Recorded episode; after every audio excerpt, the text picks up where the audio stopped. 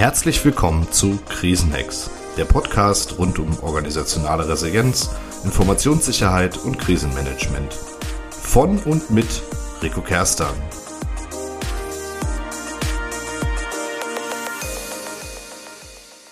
Herzlich willkommen zurück zu meinem Podcast Krisenhacks. Ich freue mich ausgesprochen über das Wiederhören heute. Der Begriff Krise ist eigentlich heute aus kaum noch einer Nachrichtensendung wegzudenken. Wahrscheinlich gibt es auch kaum noch eine Tageszeitung, die ohne den Begriff auskommt. Für Unternehmen und Organisationen, die sich mit dem Thema Krisenmanagement beschäftigen, hat die Frage, was eine Krise ist, aber ganz konkrete Auswirkungen. In der heutigen Folge wollen wir uns deshalb einer praxisorientierten Definition nähern. Ich habe mich dazu zunächst mal mit zwei Definitionen beschäftigt, die gemeinhin bekannt sind und die auch gar nicht so weit auseinander liegen. Das ist einmal die Definition aus dem Glossar des BWK und einmal die Definition aus dem BSI-Standard 200-4 zum Thema BCM. Vom Normalzustand abweichende Situation mit dem Potenzial für oder mit bereits eingetretenen Schäden an Schutzgütern, die mit der normalen Aufbau- und Ablauforganisation nicht mehr bewältigt werden kann, sodass eine besondere Aufbauorganisation erforderlich ist. Glossar des BBK. Krise im Sinne dieses Standards wird ein Schadensereignis bezeichnet, das sich in erheblicher Weise negativ auf die Institution auswirkt und dessen Auswirkungen auf die Institution nicht im Normalbetrieb bewältigt werden können. Im Gegensatz zu einem Notfall liegen zur Bewältigung einer Krise jedoch keine spezifischen Notfallpläne vor. Vorhandene Notfallpläne können nicht oder nur bedingt adaptiert werden oder greifen schlicht nicht. Innerhalb der Institution wird die Krise durch eingeleitete Maßnahmen der besonderen Aufbauorganisation bewältigt. BSI Standard 200 bis 4, Seite 21. Ich habe in meiner Auditoren- und Beraterpraxis jetzt schon unzählige Notfall- und Krisenmanagement-Handbücher gesehen, die auf einer der beiden Definitionen oder auf einer Mischung aufbauen und musste feststellen, dass es für Unternehmen relativ schwierig ist, aus diesen doch sehr allgemeinen Definitionen heraus eine Definition für sich selbst zu finden. Ich habe mir heute deshalb jemanden eingeladen, der sich seit Jahren auch akademisch mit dem Thema Krisenmanagement und Krisen auseinandersetzt und der vielleicht gemeinsam mit mir einen Weg finden kann, wie Organisationen das Thema Krise und Beginn und Ende von Krisen für sich besser ausdefinieren können. Ich begrüße heute ganz herzlich äh, Professor Dr. André Röhl in meinem Podcast. Er ist äh, Marinesicherungsoffizier gewesen bei der Bundeswehr, hat Verwaltungswissenschaften studiert und äh, promoviert in dem Fachbereich, ist seit 2016 Professor für Sicherheitsmanagement an der NBS und aktuell Studiengangsleiter für den Studiengang Sicherheitsmanagement. Und neben seiner Tätigkeit als Professor ist er auch als Berater und Dozent tätig und Mitbegründer des Deutschen Instituts für Sicherheit und Krisenvorsorge. Hallo André, herzlich willkommen. Ich freue mich, dass du da bist. Hallo Rico, danke für die Einladung. Transparenz halber, wir kennen uns schon eine Weile ähm, und haben auch schon mal das ein oder andere Projekt zusammen gemacht. Äh, insofern ähm, können die Fragen auch manchmal gezielt sein. Ich wollte heute mit dir zum Thema Krise sprechen. Was ist eigentlich eine Krise? Das ist ja so ein bisschen das große Thema in meinem Podcast. Und anders war, ähm, dass du einen Artikel in der Protector äh, veröffentlicht hast, wo du so ein bisschen über die Zukunft des Krisenmanagements geschrieben hast. Vielleicht kannst du das nochmal kurz zusammenfassen, was so die Kernerkenntnisse sind aus dem Artikel. Ja, sehr gerne. Also tatsächlich, äh, das äh, Thema Krise ist ja auch etwas, was uns beide immer ähm, begleitet, wenn wir uns unterhalten und da diskutieren wir auch sehr viel drüber und ähm, ein paar Gedanken von unseren Diskussionen sind auch in diesen Artikel eingeflossen. Ähm, und zum einen geht es darum, dass äh, wir uns jetzt ja in einer Zeit befinden, wo man schon sagen kann, dass das Thema Krisenmanagement eine ganz neue Bedeutung gewonnen hat. Ähm, wir sehen das ja jetzt ähm, ganz aktuell mit den Ereignissen äh, im Mittleren Osten, mit den Auswirkungen auf die ähm, Weltschifffahrt, auf den internationalen Handel und so weiter und so fort. Das ist plötzlich wieder ein neues Ereignis, was nochmal dazukommt, mit dem sich Unternehmen beschäftigen müssen. Und es gibt ja auch so diese schönen Begriffe wie ähm, Polykrisis und, und Permakrisis und äh, alles Mögliche, die im Prinzip ja alle erstmal sagen, dass wir in einer ganz besonderen Form äh, viel mehr als äh, früher vielleicht mit äh, Krisen jetzt äh, äh, uns beschäftigen müssen. Das ist der eine Punkt. Und der zweite Punkt, ähm, der aber da, glaube ich, noch eine Rolle spielt, ist, dass unser Verständnis von Krisen, glaube ich, auch sich ein bisschen gewandelt hat. Ähm, Krisen sind vielleicht gar nicht so statisch, wie wir das lange angenommen haben, wie wir das auch im Krisenmanagement angenommen haben, sondern äh, Krisen können sehr unterschiedliche Facetten ähm, aufweisen. Und das führt natürlich auch dazu, dass wir im Krisenmanagement da viel facettenreicher vielleicht sein müssen. Ja, und dann gibt es ja noch einen äh, dritten Punkt, das ist die ähm, technische Entwicklung, äh, die wir sehen. Und da stellt sich natürlich die Frage, inwieweit ähm, all das, was wir in anderen Bereichen ja auch diskutieren, Einsatz von ChatGPT, künstliche Intelligenz und so weiter und so fort, inwieweit uns das ähm, im Bereich des Krisenmanagements helfen kann. Ähm, wir werden ja sicherlich nochmal drüber sprechen, was so die typischen Herausforderungen im Krisenmanagement ähm, sind. Und da stellt sich dann eben schon die Frage, ob man typische Fehler, die äh, häufig im Krisenmanagement auftreten können, ob man die nicht vielleicht ähm, mit Hilfe von künstlicher Intelligenz äh, frühzeitig erkennen kann, inwieweit man sie vielleicht auch vermeiden kann. Ähm, das ist äh, sicherlich auch ein großes spannendes Themenfeld für die Zukunft. So, dass ich in meiner ersten Folge Marian Kugler hier hatte, der macht so Penetrationstests, aber auch Incident Response, wenn Firmen gehackt worden sind, stelle ich mir natürlich die Frage, wenn wir jetzt die künstliche Intelligenz in unsere Krisenstabsarbeit einführen und alles äh, verschlüsselt ist in der Firma, ähm, funktioniert das dann eigentlich noch? Na, ich würde ja erstmal tatsächlich ähm, darüber diskutieren wollen, wo wir sie einsetzen. Also ich sehe das ja gar nicht als äh, unbedingt als allumfassende Lösung, ähm, wo die, die KI dann das Krisenmanagement für uns macht. Aber ähm, ich glaube, dass äh, im Bereich, ähm, ich sag mal so Intelligence, wenn es darum geht, Daten zu sammeln, ähm, vielleicht auch im Bereich Training, ähm, äh, vorher durch Simulation oder wenn wir eben darüber sprechen, Fehler zu erkennen, weil wir eben ähm, Entscheidungen, Entscheidungsverläufe miteinander verknüpfen und dann feststellen, hier sind eben äh, falsche Ableitungen getroffen worden. Ähm, da sich eher die, die, den Mehrwert von, von, von Technik an der Stelle. Und das ist also äh, vielleicht ein bisschen dezentraler gedacht. Ähm, und äh, insofern machen wir uns da nicht so komplett abhängig. Ähm, ich sehe das also wirklich als un unterstützendes Tool an der Stelle. Aber natürlich, ähm, je mehr ich da Technik einsetze, umso mehr muss ich mir auch an der Stelle dann wieder darüber Gedanken machen, dass das Ganze dann auch redundant funktioniert im Zweifelsfall. Ähm, wobei, das sagte ich ja auch, ähm, ähm, Krisen können viele Facetten haben und ähm, es muss ja nicht jede Krise dann auch gleich mit dem Ausfall der IT verbunden sein. Stand der Vorbereitung in der deutschen Wirtschaft der ist ja jetzt nicht besonders groß, wenn man sich so Studien anschaut. Also das sind ja immer sehr schwankende Prozentzahlen, aber ich würde sagen, der überwiegende Teil der Organisation antwortet dann sowas wie, wir stellen dann ad hoc einen Krisenstab zusammen. Du beschäftigst dich ja auch mit Kompetenzentwicklung. Ist denn das eine gute Idee zu sagen, wir haben jetzt die Krise, wir trommeln alle zusammen und dann legen wir mal los und arbeiten das Problem ab? Naja, da sind wir natürlich so ein bisschen auch bei der Frage, was überhaupt eine Krise ist und was dieser Begriff uns eigentlich sagen will. Und ähm, ähm, macht ja eigentlich nur Sinn, wenn er eben auch eine unmittelbare Bedeutung dann für das Unternehmen hat. Und wenn man es jetzt mal ganz äh, global betrachtet, beschreiben wir mit der Krise einen Zustand, wo wir eine Abweichung haben von den normalen Alltagsprozessen und wo eben auch die Entscheidungsprozesse sich irgendwie anpassen müssen. Und das ist dann ja eben die Krisenorganisation, die auf bestimmte Herausforderungen dann reagieren muss. Und eben nur diese Krisenorganisation kann eben auf diese Herausforderungen reagieren, weil die Alltagsstrukturen dafür nicht äh, in der Lage sind, jetzt mal ganz allgemein gesprochen. Insofern, ja, gibt es immer Studien, wo man dann Unternehmen fragt, äh, haben sie eigentlich einen gut vorbereiteten Krisenstab, haben sie eine äh, Krisenorganisation? Und da sind die ähm, Ergebnisse ja teilweise ernüchternd. Äh, wir selbst haben, äh, oder ein, ein Student von uns hat mal eine Umfrage gemacht, unmittelbar vor der äh, Corona-Pandemie, was natürlich äh, jetzt im Nachhinein äh, durchaus spannend ist, wo eben, äh, ich meine, zwei Drittel aller Unternehmen nur gesagt haben, dass sie überhaupt eine Organisation geplant haben. Ähm, und äh, da ist ja dann immer noch die Frage, wie gut ist eigentlich diese Organisation. Auf der anderen Seite ähm, muss man natürlich auch sich die Frage stellen, gerade bei kleineren Unternehmen, wie notwendig oder wie sinnvoll ist es überhaupt, dass ich eine Krisenstabsorganisation habe, die sehr stark formalisiert ist ähm, weil Organisation, also äh, Unternehmen ähm, möglicherweise auch gar nicht in der Lage sind, ähm, umfangreiche Krisenstabsorganisationen aufzubauen, wie wir das vielleicht aus ähm, äh, Behörden kennen oder eben von großen Unternehmen. Also insofern, ja, ähm, ich glaube, da können viele Unternehmen mehr machen.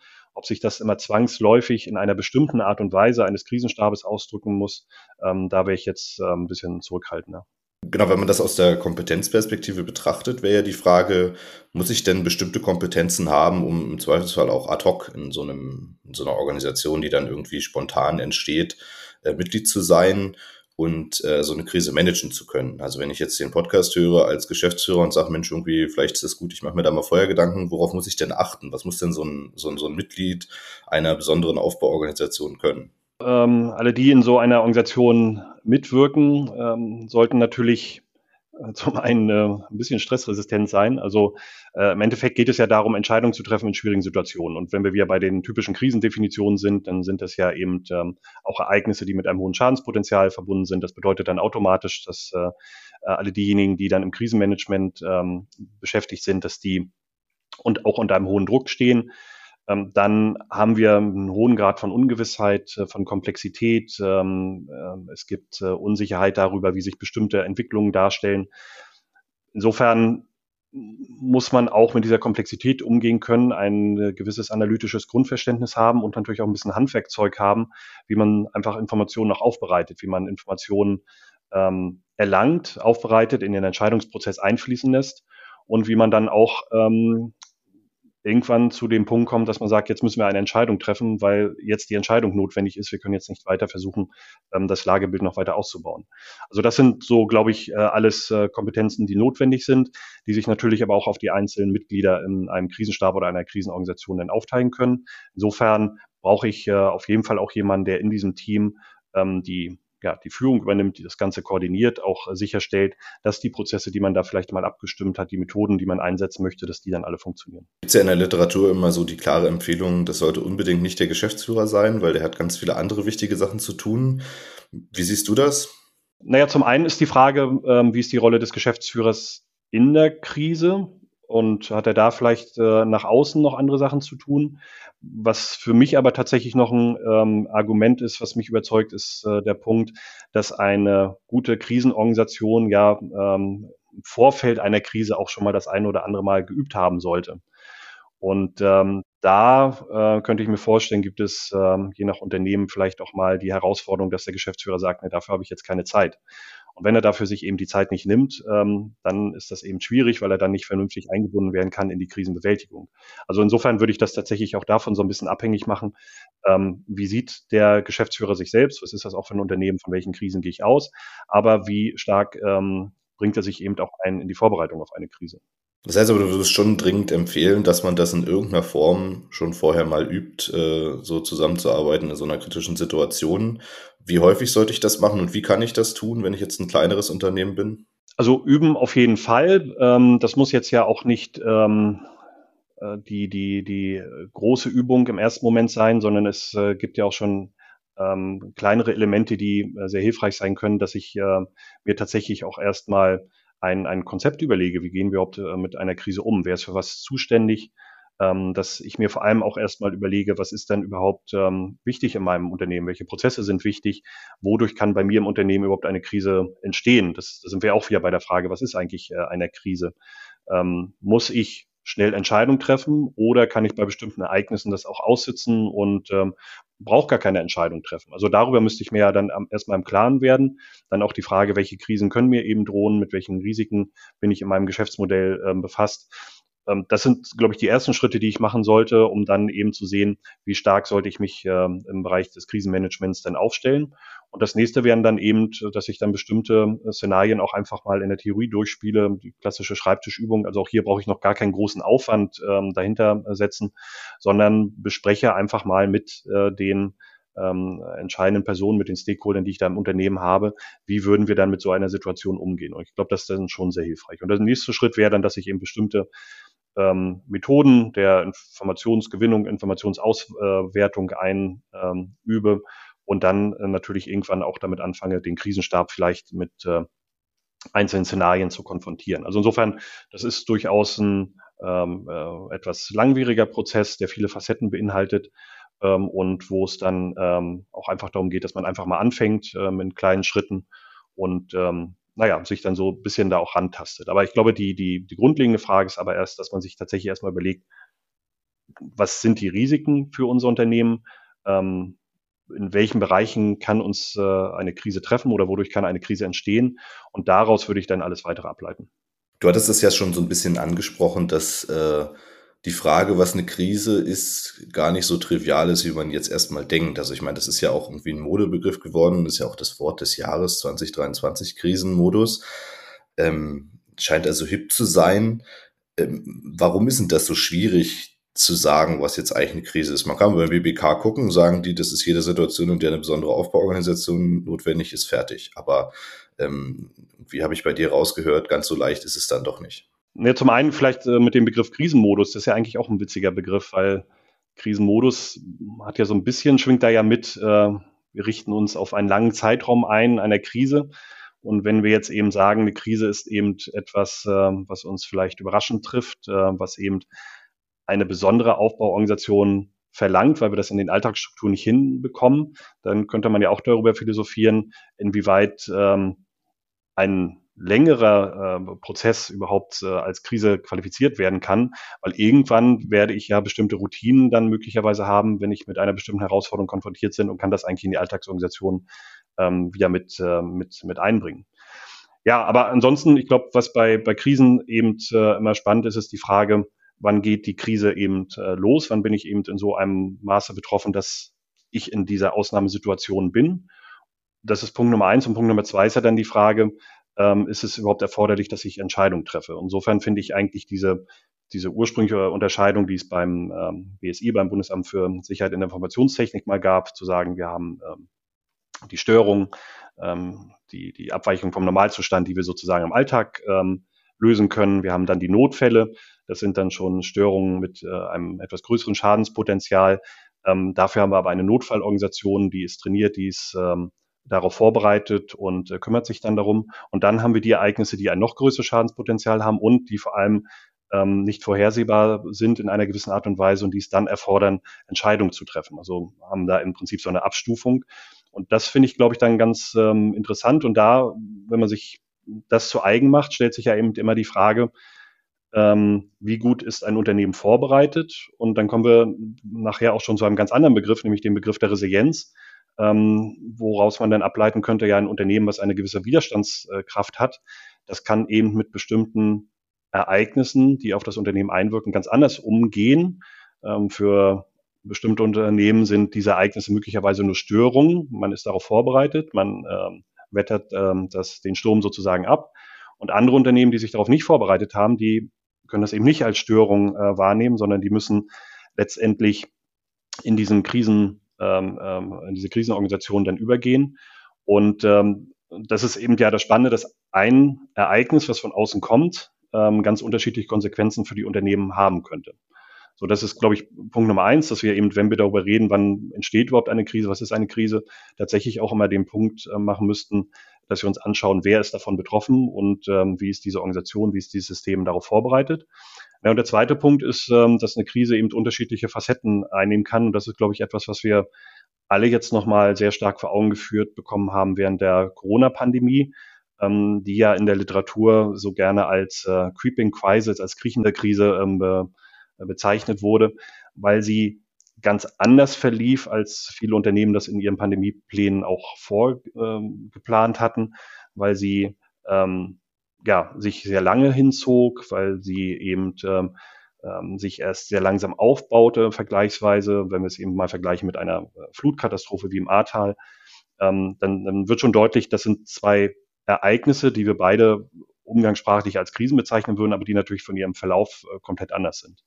Und äh, da muss man dann auch so ein bisschen differenzieren. Und das ist, glaube ich, auch nochmal eine spannende Aufgabe, sich dort im Krisenmanagement viel stärker darauf vorzubereiten, dass so eine Krise sehr unterschiedliche Facetten haben kann. Ich habe in der äh, Beratungspraxis immer so ein bisschen das Problem, dass dann da so generische Definitionen stehen, so ähnlich wie du das gesagt hast. Ja, also sozusagen, wir sind äh, vorbereitet oder die Auswirkungen sind schlimmer als die anderen aber irgendwann ja einer mal entscheiden muss, was jetzt eigentlich eingetreten ist. Also haben wir jetzt einen Notfall, eine Störung oder eine Krise und das ist ja mit so generischen Definitionen mal relativ schwierig. Gibt es da irgendwie aus deiner Perspektive einen Tipp, wie man da pragmatisch rangehen kann als Unternehmen? Also wie kann ich das denn so definieren, dass es am Ende funktioniert? Naja, also zum einen stimme ich dir dazu. Es gibt zwei spannende Momente im Krisenmanagement. Der erste spannende Moment, äh, wann entscheide ich mich dafür zu sagen, es ist eine Krise?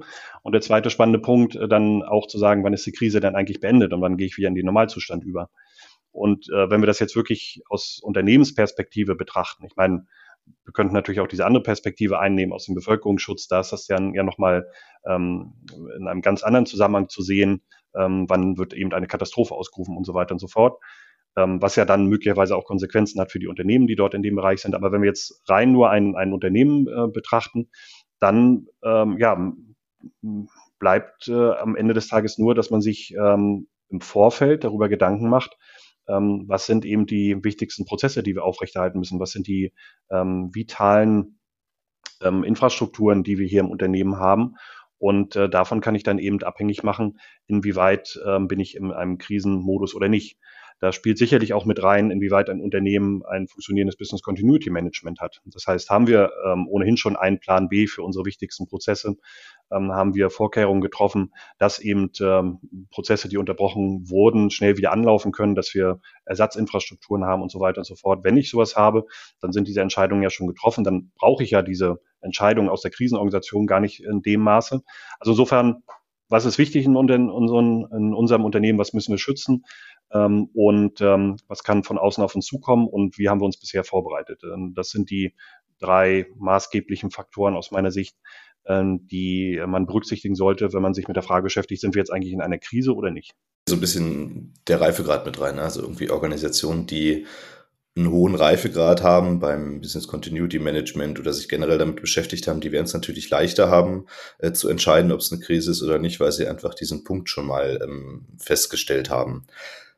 Beim Marian Kugler war es so, der hat gesagt, interne Forensik aufbauen, das macht für ganz wenige Unternehmen Sinn, holen Sie sich Experten dazu. Kann man sowas hier auch raten? Also kann man sagen, äh, macht's mal nicht selber, sondern irgendwie äh, guckt, dass ihr da äh, euch Expertise einkauft für den Fall des Falles, weil ein Unternehmen mit 50 Mitarbeitern den Overhead von Übungen und diesen Prozess gar nicht stemmen kann. Naja, also es macht vielleicht durchaus auch schon Sinn, im Vorfeld ähm, mal jemanden ähm, ins Haus zu holen äh, mit einem Blick von außen, der eben dabei unterstützt, eben, was ich eben sagte, diese wichtigsten Prozesse, auch die Frage, was sind typische Risiken, ähm, mit dem das mal zu besprechen, weil hier es natürlich auch darum geht, einfach mal so Best-Practice-Ansätze zu haben. Und es geht ja eben vor allem auch um die Frage, wie kann ich so eine Krisenorganisation vorher aufbauen? Wir haben ja in der Literatur sehr häufig ähm, den Verweis eben auf Krisenstäbe von ähm, also auch behördliche Krisenstäbe. Die sind natürlich äh, sehr erfahren, die sind in sich auch ähm, stimmig und so weiter. Da stellt sich bloß dann immer auch die Frage, inwieweit ein Unternehmen, gerade ein kleines Unternehmen, sowas überhaupt ähm, stemmen kann von der Personenzahl, so einen klassischen äh, Stab, ein klassisches Stabsmodell. Und äh, die andere Frage, die sich stellt, ähm, das sind ja diese behördlichen Krisenstäbe, die sind ja Teil von Organisationen, die sich per Definition mit ähm, solchen Ausnahmezuständen, mit äh, Schadenslagen beschäftigen. Das heißt, ich kann hier ja schon eine gewisse Grundkompetenz bei allen ähm, Mitgliedern des Krisenstabes voraussetzen, die ich natürlich in einem Unternehmen nicht immer habe. Und da ist die zweite Herausforderung für Unternehmen, wie ähm, stark kann ich da überhaupt einsteigen, wie intensiv äh, kann ich überhaupt im Alltag meine Mitarbeiter trainieren. Und da bin ich eben bei dem Punkt, wo man sich dann überlegen muss, ähm, greife ich lieber auf, auf externe Hilfe zurück. Das ist natürlich dann immer schwierig dann im Krisenfall an sich, weil dann geht es ja auch um Zeit. Das heißt, wenn ich ähm, im Krisenfall an sich äh, auf externe Hilfe zurückgreifen möchte, dann stellt sich natürlich die Frage, wie bekomme ich das hin, dass dort zeitnah jemand ähm, dann auch kommt und ähm, wie gut hat man vorher die Absprachen getroffen, dass es dann eben auch gleich losgehen kann. Ne? Also dann ähm, sollte man natürlich in dieser Situation nicht mehr lange drüber reden, wie das Ganze jetzt abläuft, sondern das sollte entsprechend vorbereitet sein. Und äh, dann könnte ich mir aber durchaus vorstellen, dass man da einen gesunden Mix hinbekommt zwischen Mitarbeitern des Unternehmens, die eben das Unternehmen kennen, die die Spezifika der Prozesse kennen und so weiter und so fort, und zwischen auch externen oder zwischen externer Unterstützung, die dann eben sich mehr mit den Methoden ähm, des Krisenmanagements auskennt und bei der Entscheidungsfindung dann auch unterstützt. Jetzt höre ich diesen Podcast und sage, na ja, okay, irgendwie in meinem Unternehmen bin ich jetzt Mitglied des Krisenstabes, fühle mich da aber gar nicht so wohl. Oder irgendwie der Professor Röhrs von Stressresistenz gesagt. Was kann man denn so auf der individuellen Ebene machen, wenn man Teammitglied ist, ähm, um sich darauf vorzubereiten? Also es kann mir schon vorstellen, dass es Unternehmen gibt, die in einer wirtschaftlich schwierigen Situation sagen, na ja, so ein Training bezahle ich jetzt nicht extra. Ähm, aber vielleicht ist man ja einfach committed zu seiner Organisation und will für sich selbst was tun. Was wären so deine Handlungsempfehlungen für jemanden, der eben sagt, okay, ich gehe da jetzt mal den, den Weg alleine? Naja, das ist erstmal schon eine ungünstige Ausgangslage, weil äh, Krisenmanagement, glaube ich, dann eben auch immer eine Gemeinschaftsleistung, eine Teamleistung ist. Und insofern sich da selbst darauf vorzubereiten, ähm, ist vielleicht ähm, nicht ähm, so empfehlenswert, weil eigentlich würde würde ich als erstes empfehlen, eben diese Zusammenarbeit im Team dann zu üben. Und wie gesagt, erstmal auf ähm, auch wenn man damit anfängt, auf äh, relativ einfachen ähm, Level. Also das muss nicht die große Übung sein, ähm, zunächst erstmal, sondern das ist dann eben auch die Schreibtischübung, wo ich dann einfach mal Sachen durchspreche und überlege, wie würden wir jetzt damit umgehen. Ähm, ansonsten, wenn man sich darauf vorbereiten möchte, naja, dann ähm, kann man sich selbst eben natürlich auch die Frage stellen, wie gehe ich ähm, äh, mit Risiken um, wie erkenne ich Risiken. Ein ganz wichtiger Punkt ist vielleicht auch für alle, die im Krisenstab sind, dass sie sich natürlich auch die Frage stellen sollten, wie sieht es denn eigentlich mit ihrer Eigenbetroffenheit aus? Das heißt, äh, wir können uns ja bestimmt auch äh, Krisenszenarien vorstellen, wo eben nicht nur das Unternehmen betroffen ist, sondern wo vielleicht auch die Gemeinde drumherum betroffen ist. Und dann ähm, wäre es natürlich gut, wenn ich ähm, mir nicht gleichzeitig als Mitglied des Krisenstabes auch immer noch Sorgen um meine Familie machen muss, äh, sondern ich weiß dann einfach, ähm, darum habe ich mich schon gekümmert. Also das wäre sicherlich noch mal ein Punkt, den man individuell dann äh, machen sollte. Ansonsten, naja, die, ein, ein, die Kompetenzen steigern, ähm, ich sage mal ganz allgemein im Krisenmanagement im Bereich der Kommunikation. Ähm, das wären sicherlich so klassische individuelle Kompetenzen, um die es da geht. Aber wie gesagt, am Ende des Tages glaube ich, hier, hier muss man wirklich das Team äh, trainieren und äh, sollte jetzt nicht alle alleine loslaufen lassen, damit sie sich da irgendwie äh, weiter schulen. Also bevor ich mich dann selbst weiterbilde, äh, gehe ich lieber los und versuche meinen Chef und meine äh, anderen Mitglieder zu überzeugen, dass wir gemeinsam was machen. Vielleicht zur Not in den Escape Room mal gehen und äh, gemeinsam eine, eine, eine Lösung schaffen für ein Problem oder so. Ja, warum denn nicht? Also Studenten von uns haben das in einem Modul ähm, Umgang mit Belastungen äh, durchaus mal gemacht und haben dann versucht, äh, das, was vorher in der Theorie besprochen wurde, dann mal in diesem Escape Room dann umzusetzen. Naja, ich meine, aber auch dieses Teamtraining äh, setzt natürlich voraus, dass äh, irgendjemand in diesem Team eine gewisse äh, Grundexpertise hat. Ne? Also insofern ähm, jetzt ähm, mal bestimmte Seminare zu besuchen, um sich darüber zu informieren, auch mal äh, Veranstaltungen zu besuchen, mal zu sehen, wie sind die Erfahrungen in anderen Unternehmen gewesen. Naja, das, das auf jeden Fall, das hilft immer. Aber wenn es dann wirklich um die eigentliche Kompetenzentwicklung geht, ähm, da würde ich doch dann immer empfehlen, das im Team dann auch zu lösen.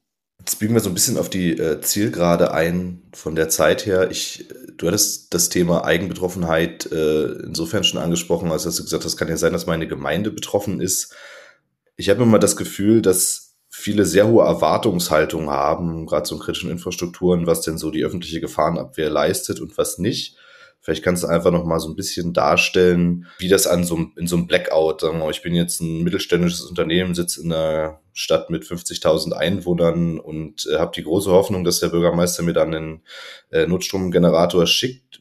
Vielleicht kannst du mal darstellen, wie das so, so, so aufgebaut ist, damit ich eben diese, diese Dinge auch in meine Planung mit einbeziehen kann. Ich glaube, da können wir so, sogar schon ein bisschen weiter vorher anfangen. Da müssen wir gar nicht erst beim Blackout anfangen. Ähm, selbst im, im Alltag, wenn wir also, ich sage mal, Schadensereignisse haben wie, wie einen Brand und so weiter, glaube ich, ähm, ist äh, in vielen Unternehmen noch nicht äh, so ganz immer angekommen, wie eigentlich die eigene Verantwortung in dem Bereich ist.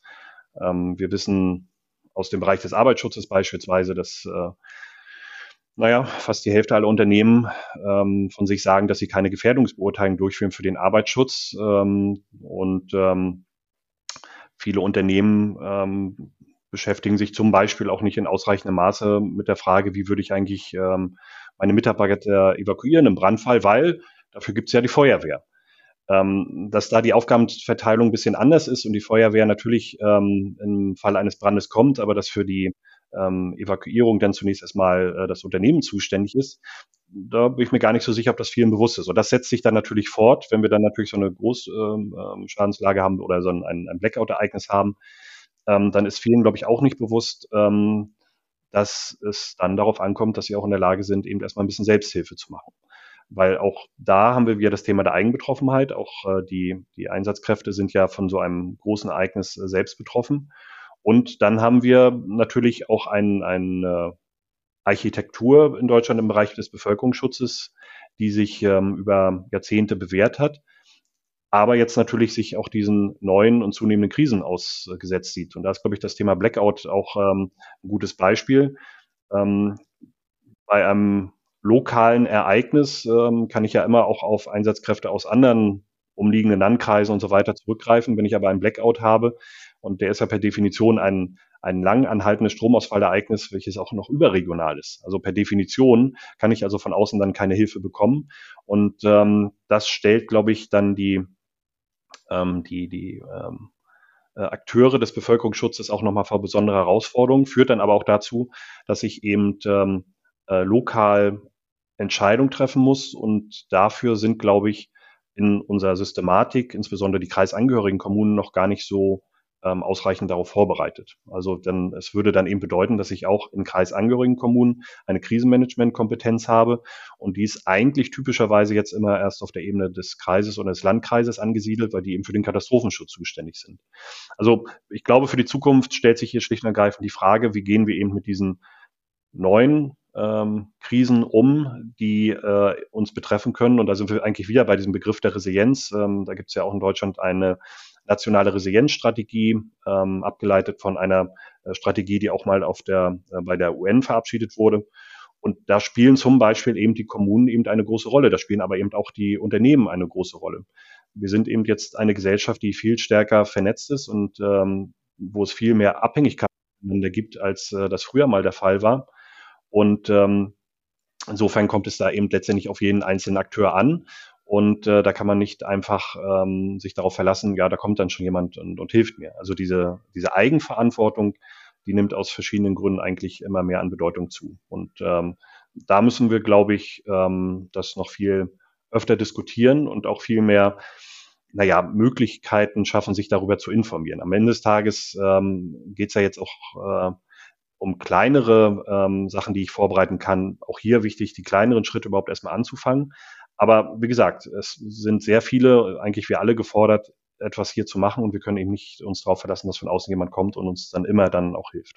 Okay, vielen Dank. Also Kerntenor ist, man muss sich vorbereiten, man kann das niederschwellig machen, aber es hilft nichts, sozusagen abzuwarten und äh, die Krise auf sich zukommen zu lassen, scheint aus deiner Perspektive, und vermutlich würden viele Fachleute unterschreiben, keine gute Idee zu sein. Das kann man so zusammenfassen, genau.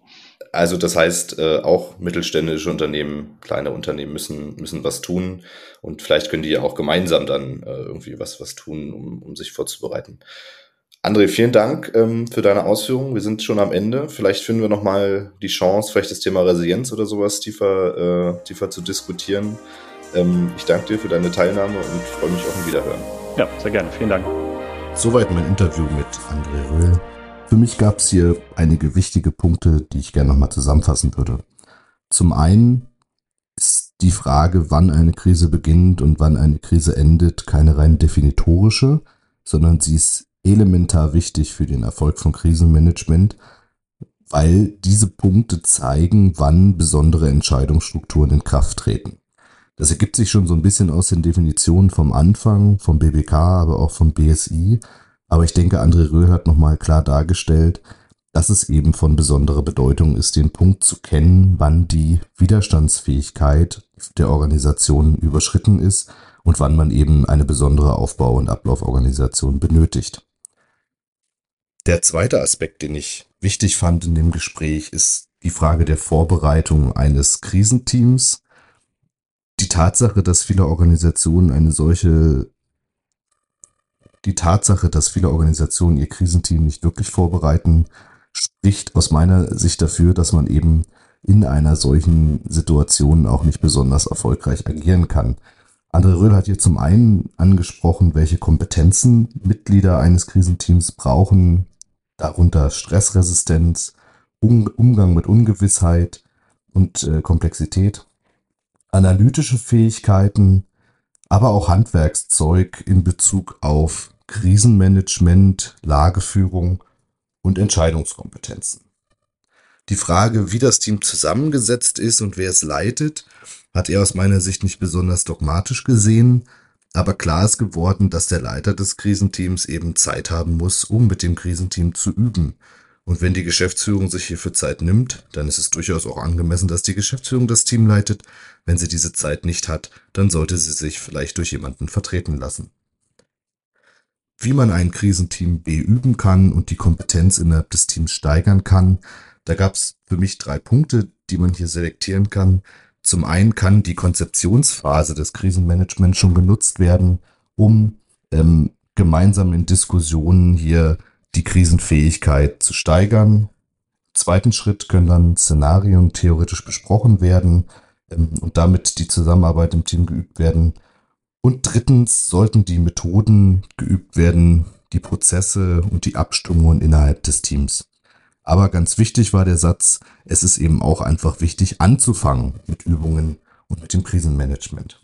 Zur Vorbereitung gab es noch so ein paar Hinweise, die ich ähnlich wie bei Marian Kogler nochmal mitgeben möchte. Es ist einfach wichtig zu wissen, was sind meine wichtigsten Prozesse, wie ist meine Widerstandsfähigkeit und wann ist die Widerstandsfähigkeit überschritten. Das war die zweite Folge Krisenhacks. Ich möchte nochmal dazu einladen, Fragen, Anregungen, aber auch Empfehlungen für Interviewpartner gern an redaktion.krisenhacks.de zu kommunizieren.